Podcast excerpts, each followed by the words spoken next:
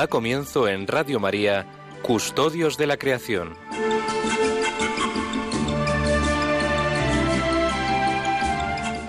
Dirigido por Lorena del Rey.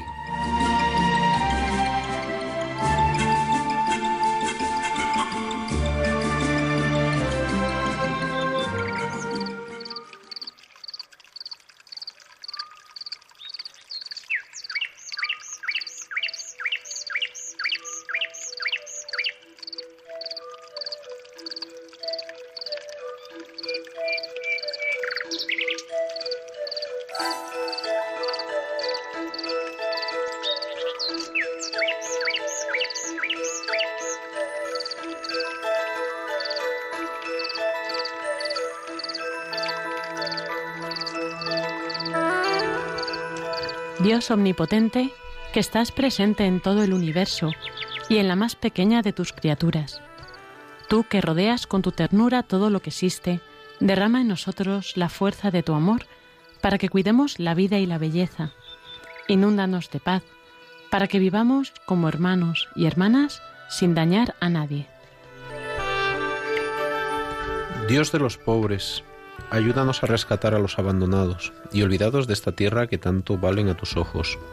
Sana nuestras vidas, para que seamos protectores del mundo y no depredadores, para que sembremos hermosura y no contaminación y destrucción. Toca los corazones de los que buscan solo beneficios a costa de los pobres y de la tierra. Enséñanos a descubrir el valor de cada cosa, a contemplar admirados a reconocer que estamos profundamente unidos con todas las criaturas en nuestro camino hacia tu luz infinita. Gracias porque estás con nosotros todos los días. Aliéntanos, por favor, en nuestra lucha por la justicia, el amor y la paz.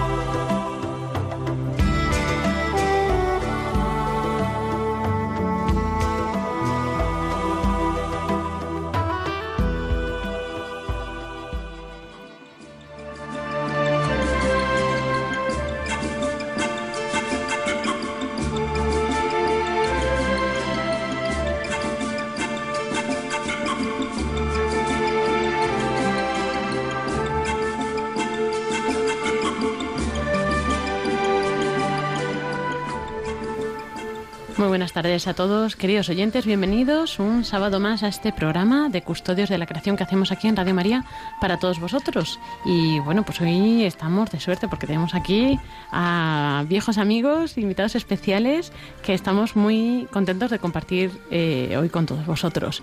Eh, también voy a presentar a nuestros contertulios habituales en este curso. María Martínez. Hola, buenas tardes, Lorena y Pablo Martínez Anguita. Muy buenas, Lorena. Muy buenos, queridos oyentes. ¿Cuánto tiempo? Ya te echábamos de menos. Bueno, pues aquí estoy de vuelta. Esa voz a, a los oyentes es que les encanta, ¿verdad? Y todo lo que nos vas a contar también. a ver, a ver. y bueno, pues ¿qué vamos a ver en el programa de hoy? Por cierto, recordar, bueno, recordar, avisar que estamos en Facebook también, en el Facebook de Radio María España y en el de Custodios de la Creación. Allí pues nos podéis ver, podéis dejar nuestros, vuestros comentarios y también podemos eh, iros siguiendo, iros contestando también sobre la marcha. Hacia el final del programa intentaremos también tener un tiempo para llamadas. Esperemos que sí, que podamos, porque hay mucho contenido. Y es que hoy vamos a tratar el, Objetivo de Desarrollo Sostenible número 8, que es trabajo digno, empleos relacionados con el ambiente. ¿no? Y además eh, tenemos una iniciativa para esta cuaresma que, luego os ampliaremos, pero es como un camino para hacer esta cuaresma por semanas en la que eh, caminamos para ser juntos custodios de esta casa común. Así que yo creo que pues nos ha venido estupendamente, ¿verdad? Y bueno, pues vamos a empezar el programa de hoy. Eh, pues viendo todas estas cosas como siempre a la luz también de la fe, a la luz de Laudato Si.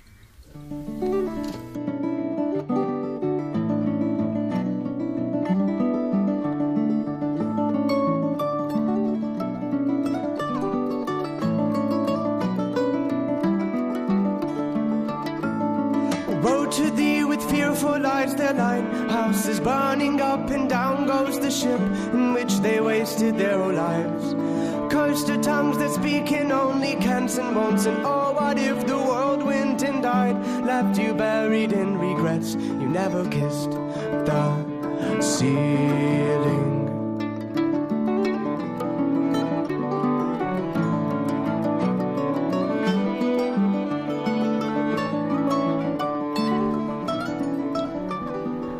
Ocho años después de Pacem in Terris, en 1971, el beato Papa Pablo VI se refirió a la problemática ecológica presentándola como una crisis que es una consecuencia dramática de la actividad descontrolada del ser humano.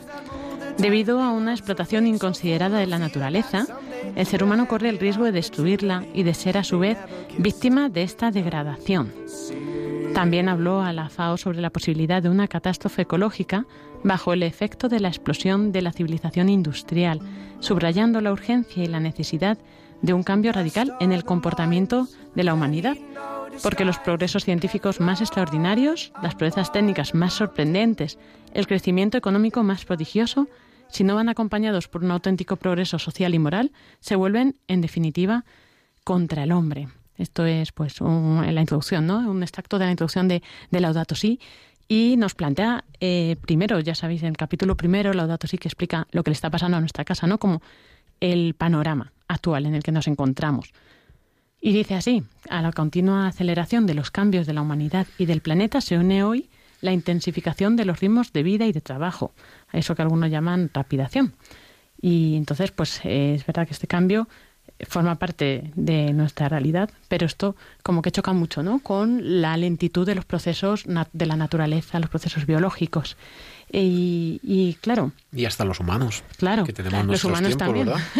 Entonces el cambio es algo deseable, pero se vuelve preocupante cuando se convierte en deterioro del mundo y de la calidad de vida de gran parte de la humanidad, ¿no?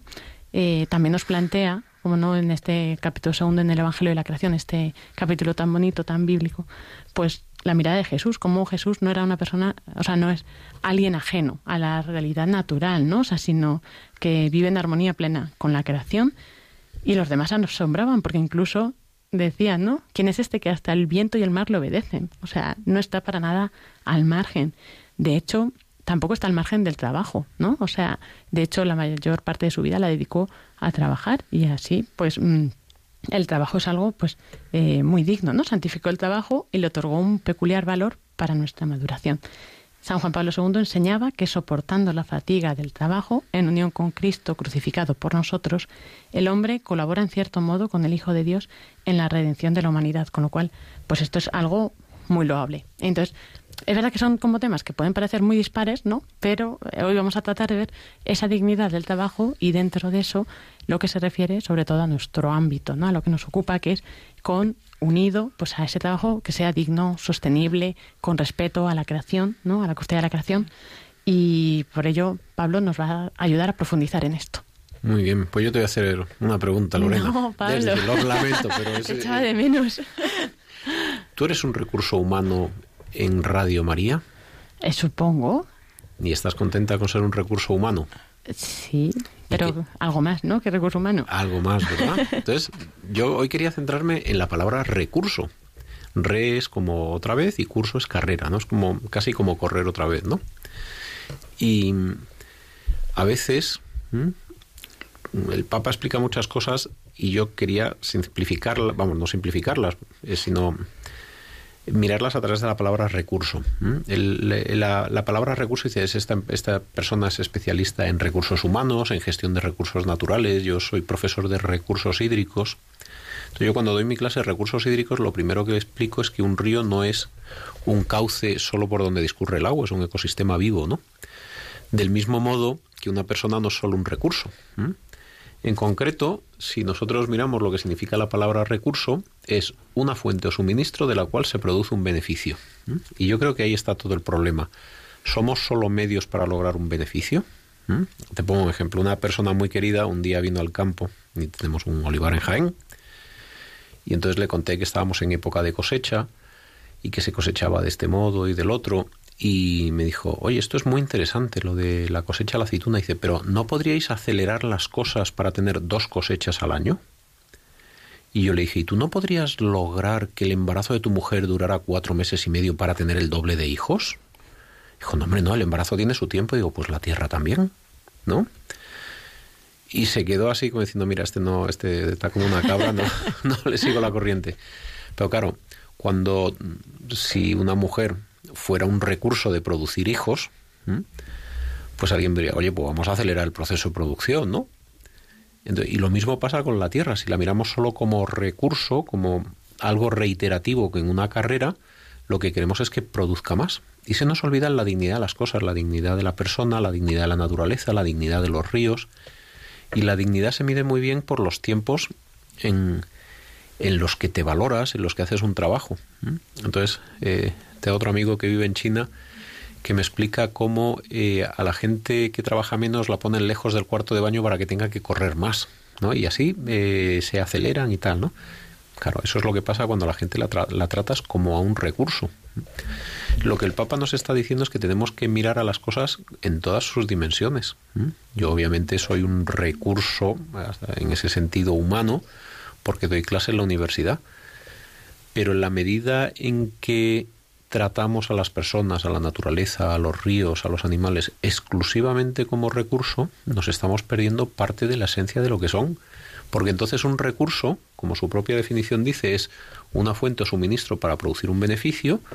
La relación que yo tengo con un recurso es la de utilizarlo. Mientras que la dimensión de respeto queda al margen del concepto de recurso. Y yo creo que ahí está el, gran problema que señala el Papa en, en la encíclica Laudato Si estamos acostumbrados a mirar todo lo que nos rodea como recursos para satisfacer un yo.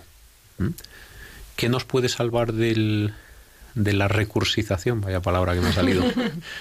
Pues mm, asombrarte con las cosas de la vida. Es decir, pero qué, qué persona más interesante, si es que Qué, qué, paisaje más interesante, qué vida más interesante. Esto es lo que puede dignificar el trabajo, independientemente de un sueldo digno, etcétera. Pero es mirar a la persona en todas sus dimensiones. Esta persona, ¿qué necesita? ¿De qué está hecha? ¿Está hecha para ir corriendo al cuarto de baño para producir más? Hombre, si pierde mucho el tiempo habrá que decirle que no pierda el tiempo, ¿no? Pero somos más que nuestra dimensión productiva. Y este es el, gran grito de la Iglesia cuando dice el Papa eh, que los pobres y la tierra están gritando.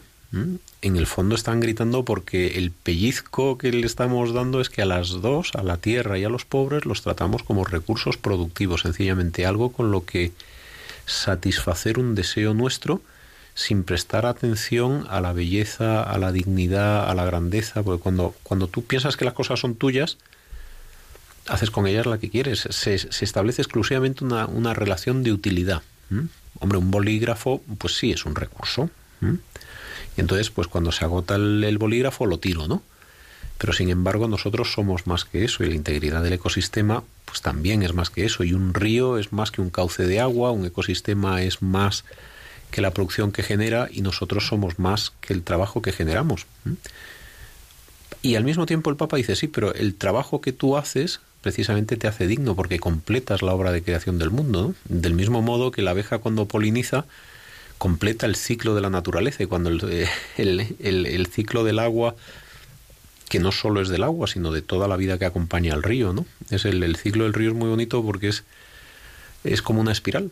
Lo que pasa en un río eh, acontece y tiene consecuencias en lo que en los tramos inferiores y sí y estos en los inferiores y en los inferiores. Entonces toda esa concatenación es un río. Un río es, es una cosa que debe estar viva desde que nace hasta que llega hasta el mar no bueno pues en nuestras diferentes dimensiones tenemos que educarnos a mirar con asombro todo lo que nos invita el Papa, a la creación, y obviamente dentro de la creación, si todo es tan bonito, yo muchas veces comparo qué cosa hay más bonita en, en el mundo, pues mira que son bonitos los, los felinos, ¿no? A mí me encantan los felinos, pero cuando ves un bebé chiquitín, con ternura, con tal, pues, pues la belleza nos salvará, nos salvará de dejar de considerarlo todo como un recurso. Ese es un gran problema, ¿no? En la sociedad actual de hoy, que al final el, hay como un avance tecnológico, científico muy grande, pero el problema es que el, no, no se corresponde con el avance moral, ¿no? O sea, al, más bien tenemos un retroceso moral en la sociedad actual, eh, unido, claro, a la pérdida de fe, etcétera, ¿no? Que es lo que hace también que se pierdan mucho la perspectiva de los valores, eh, objetivos y, de, ¿no? de los valores de la vida. Entonces, claro, eso es lo que hay que intentar acompasar, porque no sirve de nada tener muchos avances científicos si esto no se acompaña, ¿no?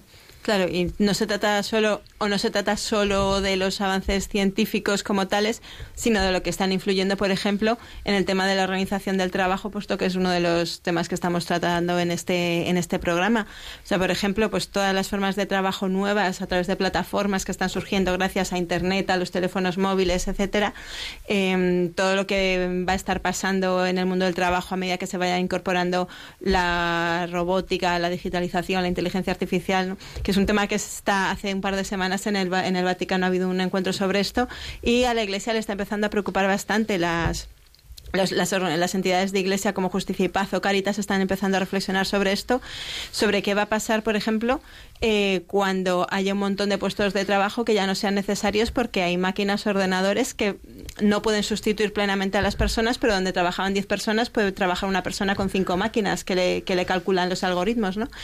Entonces, eh, ¿qué pasa ahí? Que, que si, se, si esta transición se hace efectivamente desde la mirada de que las personas son capital humano, entonces, eh, pues si puedo invertir menos en materia prima para sacar más beneficios, lo hago, y si puedo invertir menos en materia prima humana para sacar más beneficios, pues igual lo hago pues podemos acabar con que se pierdan. De hecho, es que parece ser, según, según algunos análisis, la mitad de puestos de trabajo de los países desarrollados hoy en día están amenazados de aquí a 10 o 20 años por todo el tema de la digitalización y la automatización del trabajo. Entonces, la Iglesia, aparte de que se pierdan muchos puestos de trabajo porque que, supone que la gente no, no pueda tener esos ingresos para llevar una vida digna, también la Iglesia está diciendo, oye, que ojo, ni siquiera si, se, si todas las personas que, que no van a tener un puesto de trabajo pudieran eh, tener unos ingresos mm, decentes para llevar una vida de ocio y tal, ni siquiera eso sería la solución óptima porque el trabajo es necesario para la persona, el trabajo dignifica a la persona precisamente por lo que comentaba Pablo antes, que, que eh, trabajando contribuimos con un trabajo digno, eh, contribuimos a a perfeccionar la, la, creación y a colaborar con Dios en esto. Entonces, es un tema muy interesante y que ahí donde se está viendo que, que el peligro, por ejemplo, de despreciar o minusvalorar a una persona porque la vemos solo en lo que puede aportar al trabajo y quizá en ese aspecto concreto que puede aportar al trabajo, efectivamente un ordenador lo hace mejor que, que ella. El, el, Papa dice justo lo que dice María. Leo el párrafo. María dice justo lo que dice el Papa casi. Bueno, sí, vamos a, vamos a dejarlo así. Dice el Papa. Y luego María, basada en el Papa, repite, ¿no? Pero yo voy a la fuente. Dice: El trabajo es una necesidad, parte del sentido de la vida en esta tierra. Es camino de maduración, de desarrollo humano y de realización personal en este sentido, ayudar a los pobres con dinero es siempre una solución provisoria para resolver urgencias. El gran objetivo es permitirles una vida digna a través del trabajo. Es que aunque tuviéramos una jubilación a los 18 años y ya nos jubiláramos, no estaríamos contentos, no estaríamos satisfechos, no nos acostaríamos por la noche diciendo hoy hice esto. Y alguien puede decir, ¿para qué quiero hacer algo? Si, si estoy estupendamente sin hacer nada, ¿no? Pues, pues al tiempo, ¿no? Estamos, estamos hechos de tal forma que tenemos la, la necesidad de, de, construir, de sentirnos útiles, de ver que, que tras nuestro paso por la tierra hemos dejado algo valioso, unos hijos educados, una naturaleza cuidada, un trabajo bien hecho, unas relaciones, unos amigos. Entonces, el, el trabajo no solo es algo que es importante crear para que la gente viva económicamente, sino que además de esa dimensión de recurso tiene la dimensión de la construcción de la persona. Sin trabajo estamos incompletos. Como decía una amiga mía, dice, dice un, esto lo decía hablando de, se habían jubilado su marido, decía, dice es que es como un colchón en mitad de un pasillo. Dice, pues no sabes exactamente por dónde pasar y tal, ¿no? Yo creo que eso que, hombre, está muy bien jubilarte, no digo que no, pero, pero no puedes vivir como un colchón en mitad de un pasillo desde los 18 años, aunque todo esté, no, tienes que encontrar qué es, de qué está hecho tu corazón y eso es un trabajo ya encontrarlo y segundo ponerlo por, por acto. Entonces, el trabajo tiene esas dos dimensiones, trabajamos para vivir, pero al mismo tiempo el trabajo nos hace que podamos vivir de un modo pleno, humano y satisfactorio. Yo estaba pensando, no sé si, o sea, estamos en Custodios de la Creación, no sé si nuestros oyentes tienen claro la relación ¿no? entre trabajo y creación, ¿no? ¿Qué tiene que ver? Porque es tan importante. Y es que al final, pues todo trabajo, más directa o indirectamente, ¿no? Es una transformación del el mundo en el que vivimos, ¿no? De la realidad en la que, que existimos y este don que Dios nos dio y, y que la tarea que nos encomendó él realmente, ¿no? Como decía antes Pablo. Incluso a mí me ha gustado mucho eh, en Laudato Si el punto 126 que habla de, de la historia del monacato. No sé si, si cuando lo leísteis y lo recordáis ahora, o, pero eh, es gracioso porque, claro, al principio, eh, claro, surgió pues esta idea de irse, de aislarse, ¿no? De todo para, para encontrar a Dios, que está bien y pues muy respetable y mucha gente está llamado a ese, ¿no? Pero en una época, eh, hace tiempo, claro, llegó San Benito de Nurcia y les propuso a los monjes que vivieran en comunidad y que trabajaran juntos, ¿no? O sea, como labora, además de Lora. Labora, claro. Y, y, eso pues fue muy revolucionario, ¿no? Y así como que se le da también esa manera de vivir el trabajo, dice que mm, vuelve a la, nos vuelve más respetuosos con el medio ambiente, ¿no? Y más... No, que creo que es el eh, de los 160 espacios naturales protegidos que hay en Cataluña, 150 son antiguos monacatos.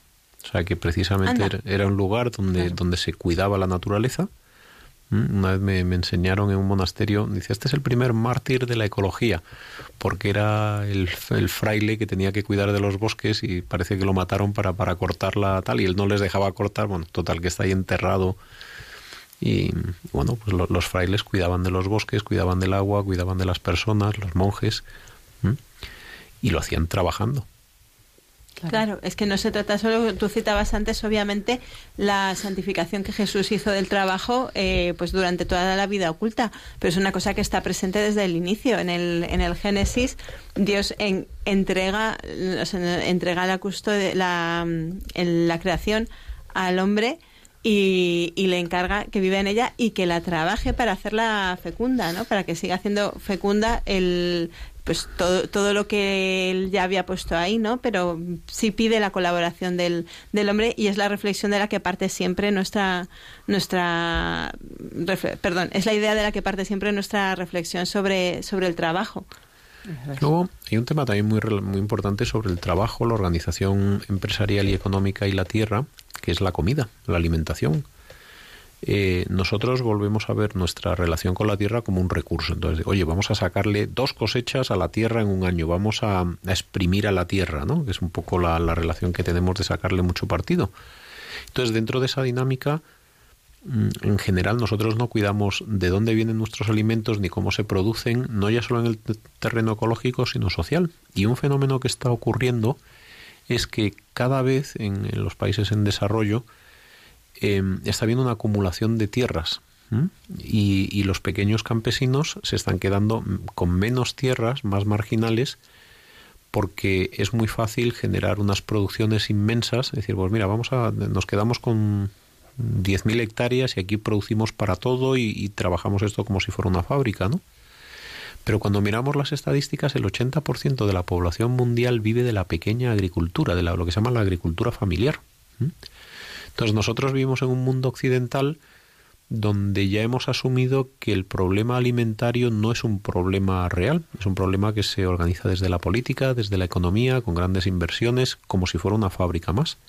Pero para la mayor parte de la humanidad el tema de la comida es una, una relación que tiene la gente con su tierra próxima, ¿no?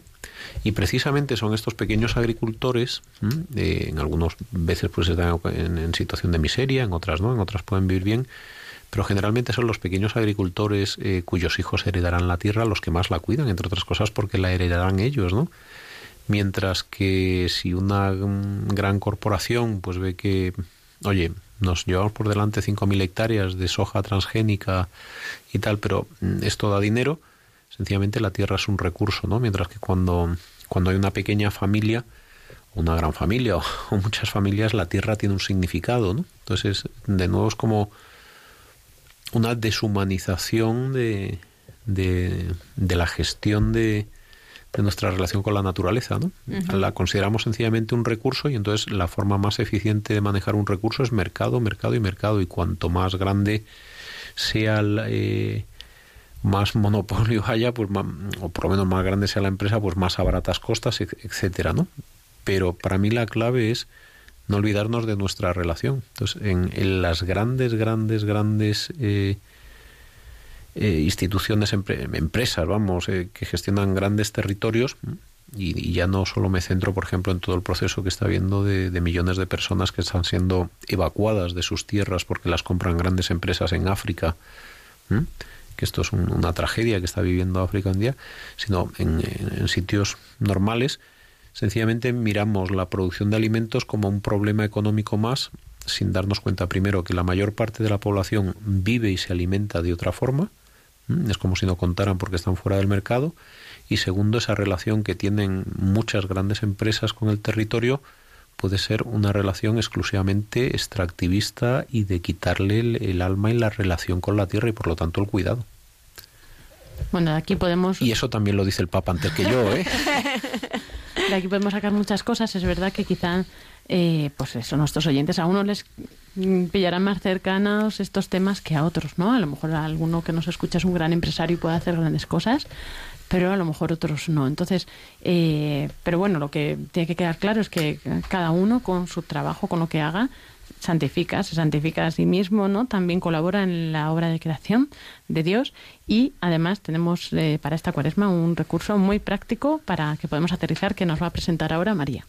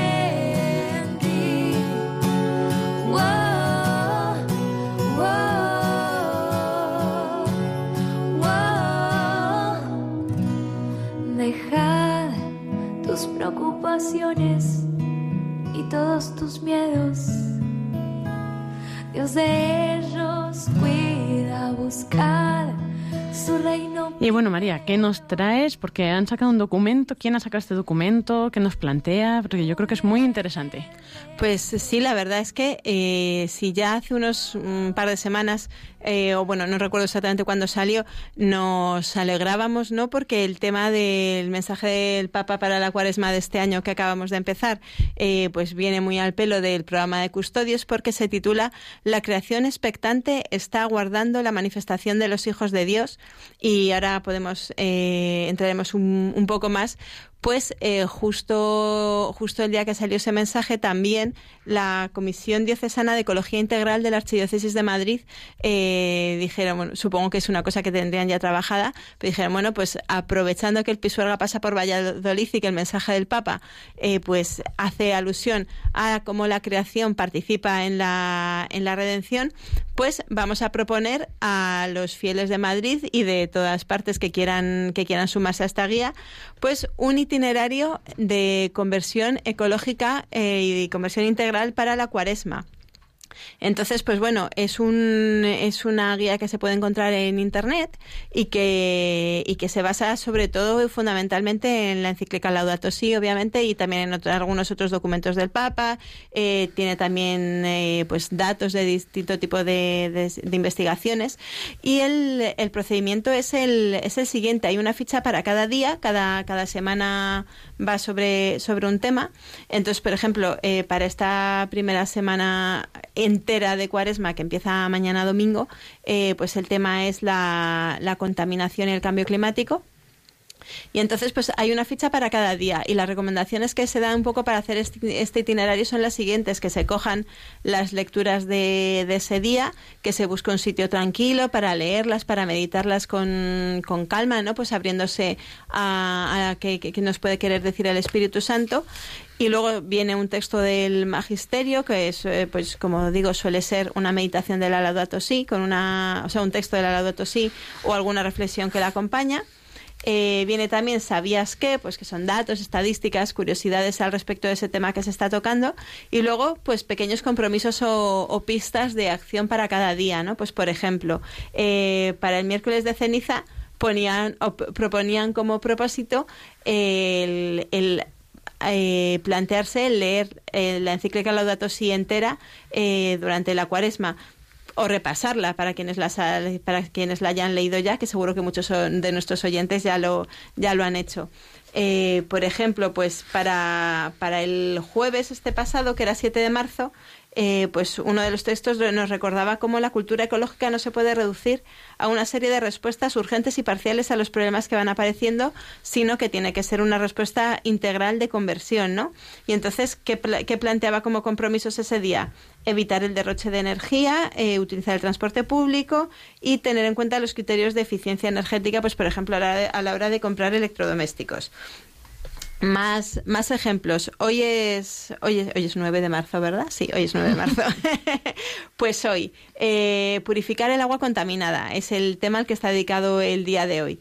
Y nos recuerda, como curiosidad de esta ficha, que, que es el tema al que dedicamos también el Custodios del mes pasado. Pues mira, nos habría venido muy bien este dato. Más de 1.800 millones de personas consumen agua contaminada por materia fecal, lo que les pone en riesgo de contraer enfermedades como el cólera, etcétera.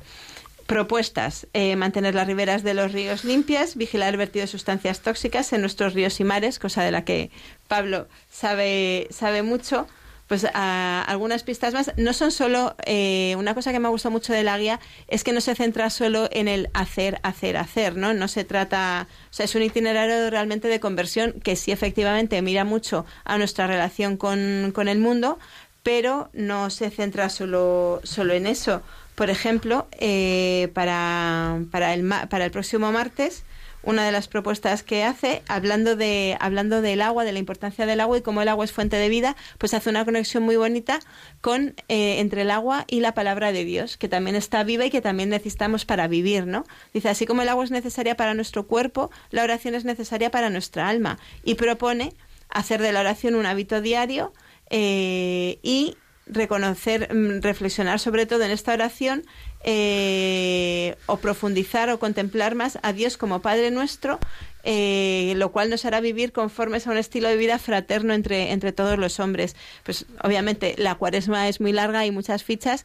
pero, pero si la verdad a quien le parezca interesante este recurso, quizá obviamente no, no como no como el único material que utilicen para trabajar esta cuaresma, pero puede ser una pista interesante. Ya saben que la pueden buscar en, en Internet eh, y buscando por la Comisión Diocesana de Ecología Integral del Arzobispado de, Madrid. También la hemos compartido en nuestro Facebook de Custodios de la Creación, así que ahí... Eh, lo más fácil, ahí lo más fácil está el enlace, pero si no, como dice María, ahí podéis también encontrarla y yo creo que es muy buena alternativa ¿no? para esta cuaresma, para trabajar y ser custodios de la creación. Eh, recordamos también que seguimos en Facebook retransmitiendo y, y, bueno, ya he conseguido los mensajes ya y bueno, nos están escuchando desde un montón de sitios. Eh, a ver, a ver. Por ejemplo, Argentina, Vancouver, eh, Valtierra, en Navarra es esto más cerca, pero también está muy bien. Eh, bueno, eh, mucha gente nos saluda desde Bangladesh, por ejemplo, ¿verdad? Mucha gente pidiendo también oraciones. Y, y bueno, yo tengo, quiero plantearos una cosa que nos plantea un oyente, ¿no? Que quizás es un poco, una visión un poco negativa. A este mundo solo le queda ser destruido como civilización y empezar de nuevo pero con los mismos seres humanos. Volverían otra vez los mismos problemas, el materialismo, la depreciación. Estamos a la espera de un cambio global a un nivel desconocido. ¿Qué le diríais? Bueno, hay una parte que yo estoy de acuerdo. Eh, hay quien dice que estamos en una época de cambio y yo creo que más bien estamos en, una, en un cambio de época. Mm, la vida se ha acelerado mucho y, y probablemente vivimos en unos momentos donde en ningún otro momento de la historia la gente que ha vivido en un siglo y el anterior es tan diferente entre sí. ¿no? Eh, hoy en día eh, todo el mundo va mirando un móvil por la calle, eso no existía hace, y eso es solo un ejemplo ¿no? de la revolución digital. También es otro ejemplo el, cómo compartimos los datos en la nube, cómo... Eh, es decir, mm, estamos ante un cambio de época mm, pues igual de, importante o incluso más eh, que la revolución industrial. Estamos viendo la, revolución digital en el sentido de la, revolución del, del, compartir el conocimiento, casi como de que haya una conciencia global única, en el sentido de que cualquier cosa que yo me pregunto, hay un ordenador y tengo la respuesta, ¿no? Nunca hemos tenido tanto conocimiento. Entonces, eso y otros factores están cambiando el mundo. Y yo lo quiero mirar con optimismo. Si tenemos todos los datos y tenemos más conocimiento, también tenemos la posibilidad de, que actuemos mejor. Lo que no cambia, aunque cambie la época, es el corazón humano. Claro, ¿Mm? esa, esa, es la clave, que es, es lo que decía un poco él, ¿no? Hay veces que tiene una lectura positiva, aunque parece así muy negativo todo, tiene una lectura positiva o se le puede sacar algo positivo al mensaje, de decir que efectivamente eh, vivimos en una época también en la que ante tanta ante tanto desconcierto que generan tantos cambios eh, pues mucha gente busca como quizá una salida una salida rápida una solución. Bueno pues esto es que tiene que haber un cambio brutal tiene que haber una gran revolución política un gran cambio político o, lo que sea no la gente pone sus esperanzas en, en cosas muy distintas como para solucionar todos estos problemas que parece que se acumulan y que se acelera todo, todo tanto. Eh, pero efectivamente lo que, lo que dice y lo que decía Pablo, al final el corazón del hombre no va, no va a cambiar y, estamos pues en este proceso de, redención continua y esperando efectivamente la, meta a la que vamos. Y en ese sentido, mm, pues podemos volver un poco a, la frase que ha elegido el Papa para titular el mensaje de Cuaresma, ¿no? La creación expectante está aguardando la manifestación de los hijos de Dios.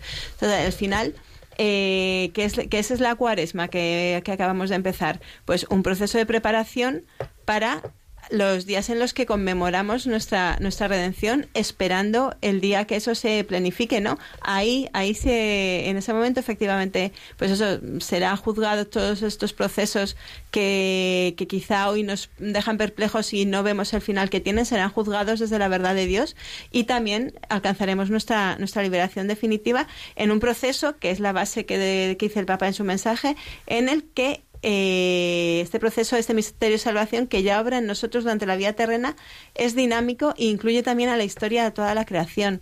Pues al final, eh, pues aquí en, Custodios es eso no decir que, que, el proceso hacia el verdadero progreso del hombre, que no es el que entendemos muchas veces, volviendo también a que entendemos por progreso, el verdadero progreso del hombre está unido al progreso del mundo hacia esta meta, meta última que esperamos.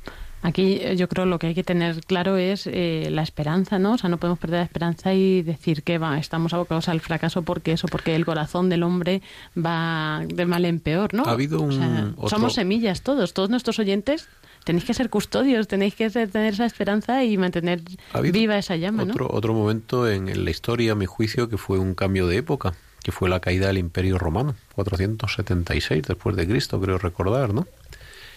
Y, claro, toda la, estructura imperial, todo, todo lo que decía Tertuliano hablando del Mediterráneo, el mundo entero es nuestra patria, ¿no?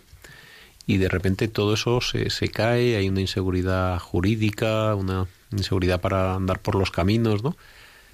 ¿Y dónde está Dios ahí cuando se cae el Imperio Romano, no? Pues andaba de la mano de un tal Benito o, o, Benedicto, San Benito de Nursia, que empieza una cosa preciosa que serán los monacatos, que volverá a restaurar el mundo, volverá a cuidar la naturaleza eh, y, y, será lo que haga pasar del imperio romano a la cristiandad durante muchos más siglos. Eso fue un cambio de época donde de repente mm, se derrumban muchas certezas, ¿no? Como, como sucede ahora, ¿no? La crisis ecológica pues es como una manifestación más de, quizá en esta época que nos caracterizamos por creer que somos omnipotentes, ¿no? Y, sustituir a Dios. Bueno, eh, luego Dios tiene sus amigos y siempre construye una civilización, ¿no? Y, en ese sentido me gusta mucho la encíclica Laudato Si porque, pues eso, si estamos viendo un cambio de época, mmm, no sabemos cómo será la vida dentro de 100 o 200 años, pero yo sí tengo la certeza de que el Señor va dejando semillas en los corazones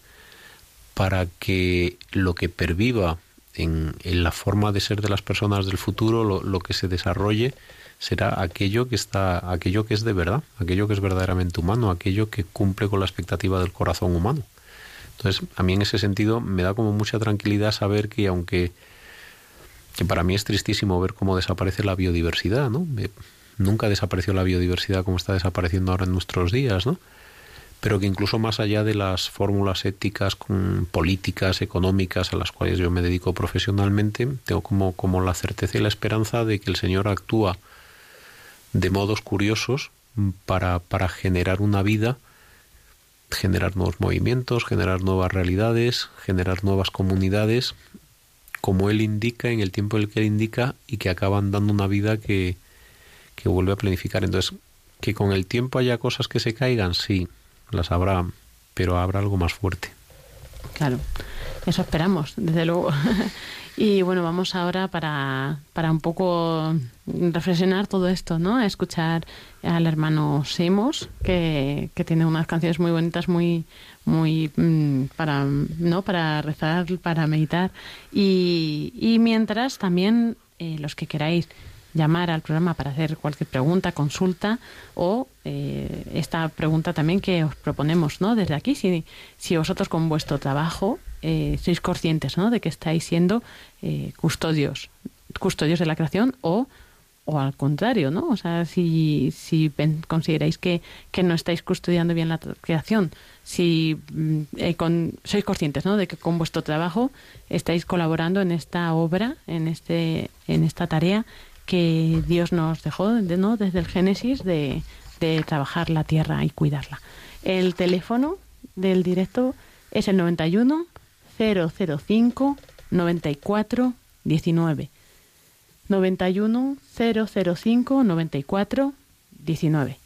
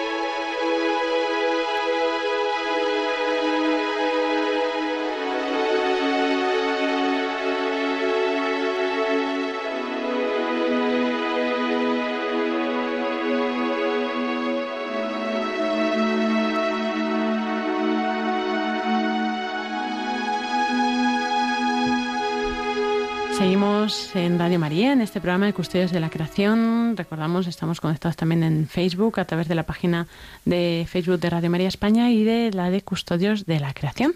Eh, antes hemos estado leyendo algunos de los mensajes que nos estáis dejando en Facebook. Eh, también, por ejemplo, nos saludaban desde Missouri, eh, Felipe de México. ¿Qué nos dicen en Missouri? En Missouri, que muy, muy buen programa, muy buen contenido. Le está gustando mucho. Gracias, Felipe. También Maruja, por ejemplo. Eh, bendiciones y qué bueno que compartan los mensajes del Papa. Saludos desde Cajamarca, Perú. Bueno, descubro aquí unos sitios que no, no, no, conocía, la verdad. Y bueno, también tenemos algunas llamadas que, que a ver si nos comparten eh, pues este tema que estamos tratando hoy, ¿no? Del trabajo y la relación con la creación, si somos conscientes de que nuestro trabajo también colabora en esto. Eh, José María de Reus, buenas tardes. Dar una idea sobre el tema que están tratando uh -huh. para ver si puede tener algún interés. Vale. Tengo 89 años yo y he, he pensado bastante en eso, todos esos temas del mal en el mundo y tal. Y ahora estoy, eh, bueno, ahora tengo una conclusión que me da bastante paz y bastante idea de la cosa, ¿no? Creo yo. Uh -huh. Mire, se trata de que, eh, como sabemos, Dios creó un mundo bien, bueno sea, todo era muy bueno eh, y mm, quiso contar con la cooperación del hombre para llevar a término el proyecto de felicidad que tiene la Trinidad Divina para nuestro cuerpo, comunidad humana.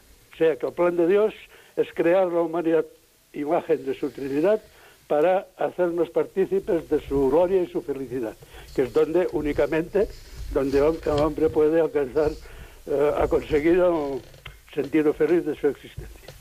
Y, uh, pero di, se ve por lo que, que, ha querido nuestra cooperación. Uh -huh.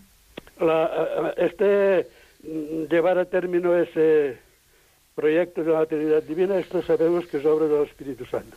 O sea, Jesús se encarnó por obra del Espíritu Santo, nosotros pasamos a formar parte del cuerpo místico, vida en gracia de Dios, eh, por obra del Espíritu Santo, con el bautismo, con la confesión, con los sacramentos, etc.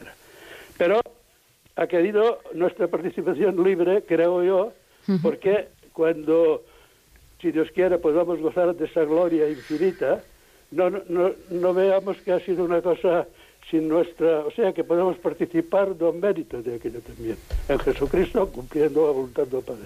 Claro, esta libertad puede ayudar a que digamos sí ao, ao proyecto de Dios, confiamos en Él para ser felices, que es lo que yo tengo, creo que tenemos que hacer. Pero esa libertad nos da la oportunidad de confiar en Satanás.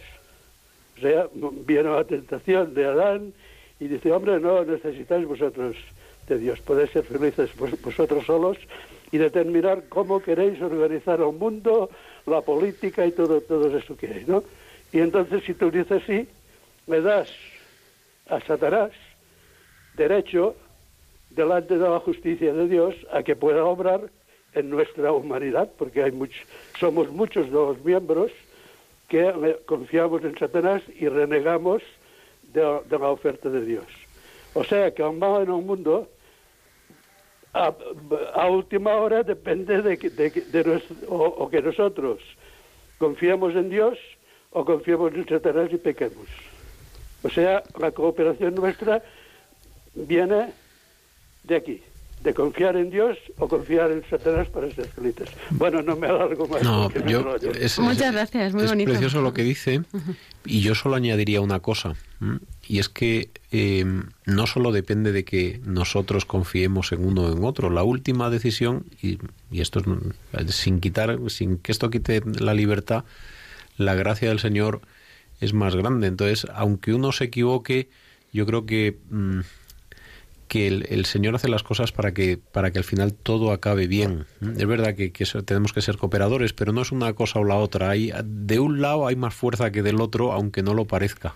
Desde luego, claro, o sea, contamos con la gracia de Dios, es verdad, ¿no? Y tenemos nuestra libertad y esto es una lucha. O sea, estamos ahora mismo en una lucha ¿Qué pasa? Que ya sabemos el resultado, o sea, que Dios ha vencido, pero por el camino es duro, es difícil, no siempre lo vemos tan claro, ¿no? Nos engañan, etcétera. Entonces, claro, pues tiene mucha mucha razón José María, así que hay que seguir trabajando y que colaborando y, y bueno, pues intentando, pues como bien dices, decir sí a Dios, ¿no? Y no a Satanás. Pero bueno, que esto es una lucha de toda la vida y es el camino de la santidad, desde luego. Muchas gracias, José María, y nos vamos hasta Alicante. Isabel, buenas tardes. Buenas tardes. Dinos. Yo le daré mi testimonio. Ah, y así ujú. lo explicaré mejor. Pues yo es que ten- ten- tengo un campo y entonces, claro, cada día te hacen más...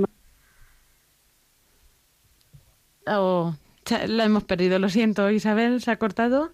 Sí, Claro. esperamos tu llamada, sí, Isabel. si vuelves a llamar, eh, rápido, claro, porque queda ya poco tiempo. Eh, nos vamos hasta Soria con Mari. Sí, que es que yo quería saber la opinión de Pablo si verdaderamente tenemos un cambio climático y si nosotros hemos acelerado por nuestra irresponsabilidad, por ejemplo, el deshielo, todo esto que cuentan, o, o verdaderamente es, es un ciclo como tantos que ha habido en el clima. La respuesta es sí. Hay un cambio climático, sí lo hemos modificado y también un sí hay un cambio natural. Lo que pasa es que la aceleración del cambio natural es cosa nuestra. Le pongo un ejemplo. En el siglo XVI, creo que era, o XVII, eh, no sé, se patinaba sobre el Manzanares, parece ser, y en el siglo XIII se cultivaba vino en Groenlandia. Es decir, ha habido oscilaciones de temperatura, pero han podido ser oscilaciones donde a lo mejor un grado o dos de variación han fluctuado a lo largo de 200, 300 años. ¿Por qué tenemos una certeza científica de que esta vez somos nosotros? Porque lo que otras veces ha ocurrido en 300 años está ocurriendo en 30. Entonces, que ahora los barcos puedan navegar por el océano Ártico, porque ya se ha deshelado, eso eh, ha sucedido de la noche a la mañana. El deshielo de los glaciares ha sucedido de la noche a la mañana. Entonces, no es que hayamos sido malos y porque hemos sido malos ha sucedido esto, es que no teníamos conocimiento de las cosas, nos parecían buenas. En, en la antigua Éfeso, donde vivía San Pablo, pues la ciudad se abandonó en el siglo III después de Cristo y, y se abandonó porque la ciudad dejó de ser habitable después de 400 años de las laderas deforestadas, pues eh, colmataron la bahía y como Éfeso estaba a 5 kilómetros del mar y colmataron la bahía, se, se quedaron sin puerto y abandonaron la ciudad. No eran malos los efesios, lo que pasa es que no conocían, no tenían conciencia de la importancia de los bosques en el ciclo hidrológico y aquello les llevó a abandonar la ciudad. Entonces, no, no es que hayamos sido unas personas eh, como que por nuestra codicia hayamos destrozado el mundo, que, que obviamente hay codicias, es que no sabemos todavía realmente cómo funciona el planeta, por eso la, la virtud fundamental del, del cristiano es el cuidado, muchas veces, y, y del científico también, porque no sabemos pero con los conocimientos que tenemos hasta ahora la respuesta es sí, hay cambio climático, sí somos los responsables y sí, aunque estemos dentro de un ciclo natural, nosotros estamos forzando la velocidad y gravedad del ciclo natural. Así es, así que nada, muchas gracias Mari por tu pregunta. Isa, lo sentimos, no hemos podido recuperar tu llamada. Si quieres, como decías, contarnos tu testimonio, dejárnoslo en el Facebook de Custodios de la Creación o de Radio María España o enviarnos un mail a custodios de la creación. Especialmente porque decías que tenías un campo y eso sonaba muy bien, Claro. muy bonito y muy Prometía prometedor. mucho, sí. Nos hemos quedado con las ganas. Eh, eh, un mail a custodios de la creación arroba radiomaria.es. En todos estos medios, pues podemos seguir en contacto y ya se nos acaba el tiempo, como siempre, que este programa pasa volando. Vamos a pedir programas más largos en Radio María. Pero para concluir, ¿no? Os animo a todos a leer el punto 192 de la Laudato Si, porque da como una respuesta clave, ¿no? A lo que es eh, lo que debería ser el futuro, ¿no? De la, del trabajo y de las tecnologías. Eh, dice, por ejemplo, un camino de desarrollo productivo más creativo y mejor orientado podría corregir el hecho de que haya una inversión tecnológica excesiva para el consumo porque realmente ahora mismo están todos abocados a, a lo que es pro- producir, producir, producir para que consumamos más, consumamos más, ¿no? Es, es como ese es el ciclo. Y eh, claro, hay poca inversión en resolver problemas pendientes de la humanidad. Se podrían generar formas inteligentes y rentables de reutilización, refuncionalización y reciclado. Podría mejorar eficiencia energética, etcétera, ¿no? Entonces, bueno, pues todo esto lo dejamos para vuestra reflexión en eh, algunas líneas de orientación y acción de la encíclica Laudato Si, que es el último capítulo. Y bueno, nosotros ya nos tenemos que despedir.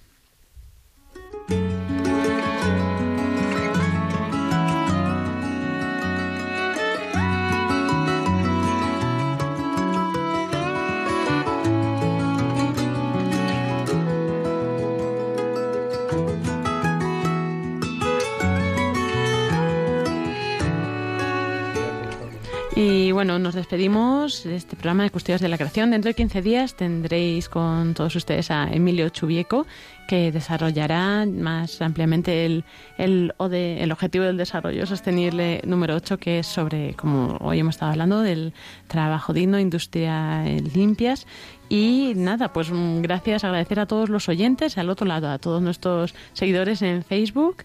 Y bueno, Pablo, muchas gracias por acompañarnos hoy. Oye, qué gusto volver al programa. Sí, sí, Yo creo que lo haremos más a menudo, me encanta. Un gusto tenerte. Estar aquí y, y poder compartir lo que sabemos con, con tantos amigos desde Bangladesh hasta México. Eso es, eso es. Pues muchas gracias y nos volvemos a encontrar. María Martínez, muchas gracias también. Muchas gracias por tenerme una vez más. Y sí quería una, una cuñita que al final, la, como la Iglesia es muy sabia, es simplemente quería decir, ante, ante el último texto de Laudato sí que decías, y ante todos estos problemas de la codicia de desarrollo, al final, qué gran pista son las tres, las tres cosas que nos recomienda la Iglesia para la cuaresma. La oración para depender más de Dios y menos de estas cosas, el ayuno también de cosas superficiales y la y la limosna para también compartir con, con los demás y contrarrestar también esta, esta, esta tendencia que a veces nos arrastra. Los custodios sacamos partido de todo. Tenemos Cuña para la cuaresma. y bueno, también un saludo especial a Sonsoles, que hoy no ha podido acompañarnos, con mucha pena, pero, pero bueno, nos volveremos a encontrar, si Dios quiere, dentro de un mes en este turno del programa de Custodios de la Creación. Eh, también ahora a continuación les dejamos con Inmaculada Moreno con el programa Hagas en mí, según tu palabra. Espero que tengan muy buena tarde, que Dios les bendiga y un saludo de quien les habla, Lorena del Rey.